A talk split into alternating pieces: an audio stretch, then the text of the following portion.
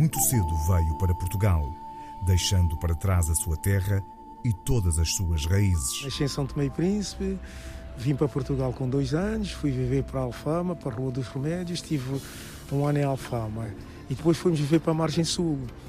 É, com os meus tios, porque o meu pai trabalhava nos navios de cruzeiro que levavam as tropas para a África, na altura que Portugal tinha aquelas, aquela frota de cruzeiros. E fui ver para a Trafaria, para a Margem Sul, Trafaria, Costa da Caparica. E fui ali, na Margem Sul, na companhia dos tios, que Cordeiro Félix Mateus viveu a sua infância e grande parte da sua juventude, como dá conta. Naquela altura éramos as únicas famílias de cor que vivia ali na zona e, portanto, e, e, os meus amigos eram todos eram todos brancos, portanto, eu não tinha amigos de cor na altura, aquela altura da Revolução, do 25 de Abril, em que nós, pá, eh, pá, era tudo esquerda. À noite, com 14, 15 anos, andávamos a colar cartazes de esquerda, do MES, da Luara, da APU, Aliança Povo Unido. Mateus, como gosta de ser chamado, nunca esqueceu a sua terra natal e um dia regressou mesmo a São Tomé. Um regresso que o levou a perceber a sua verdadeira identidade e também o seu destino. Eu fui a São Tomé há coisa de 20 anos atrás. A minha mãe e o meu pai separaram-se porque naquela altura não havia aquelas coisas de casamento e não sei o que e tal e coisa, né? Ah, meu pai separou-se da minha mãe, eh, portanto, tinha dois anos. E o meu pai, como trabalhava nos navios, veio para Portugal. E eu, quando regresso a São Tomé, é, quer dizer, eu quis vir a, a ver as minhas origens, porque aí é que eu senti-me humilde.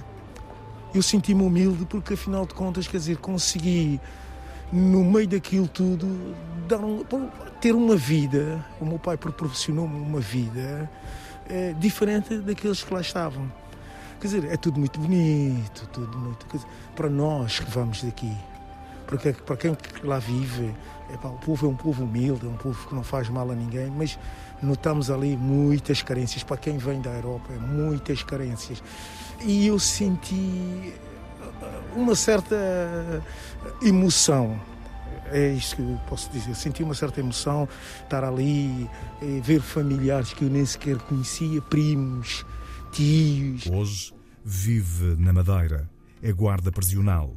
Jogou futebol em vários clubes da ilha, mas faz questão de recordar o dia em que soube que vinha trabalhar para a Madeira. Faço o curso de guarda prisional na, na Escola Penitenciária de Caxias, é, que é em Oeiras faço o curso e acabando o, acabo o curso, epá, levo um choque.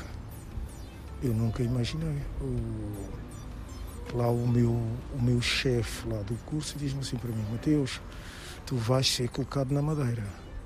E eu disse, epá, então mas e habitual tenho aqui os meus amigos da minha criação. Epá, da minha adolescência toda fui feita aqui, você vai me mandar, vocês vão mandar para madeira. Epá, então eu prefiro nem sequer ir para a guarda prisional. Epá, e o homenzinho lá diz-me assim para mim, epá, aceita, é, tu depois de estares uh, dois anos na Madeira, vais para onde queres. Até podes ir para o grupo de intervenção, podes até vir para o grupo de intervenção dos serviços prisionais e, epá, e estás bem. Epá, está tá bem, eu vou dois anos, eu vou dois anos para a Madeira. Apesar de todas as reticências, Mateus veio. Veio e aqui ficou. Hoje não troca a madeira por nada. Criou raízes, família e amigos. No entanto, tem um sonho para o futuro. Os cheiros da África, os cheiros da África é só uma. É só uma. Quem passa por África nunca mais esquece. Daqui a, daqui a uns tempos, daqui a uns anos, quando estiver reformado, uma das coisas que eu penso fazer é assim: é estar aqui na Madeira três, três meses, quatro, e depois estar em São Tomé três, três, quatro meses, estar em Lisboa três, quatro meses, porque eu tenho raízes em todo o lado.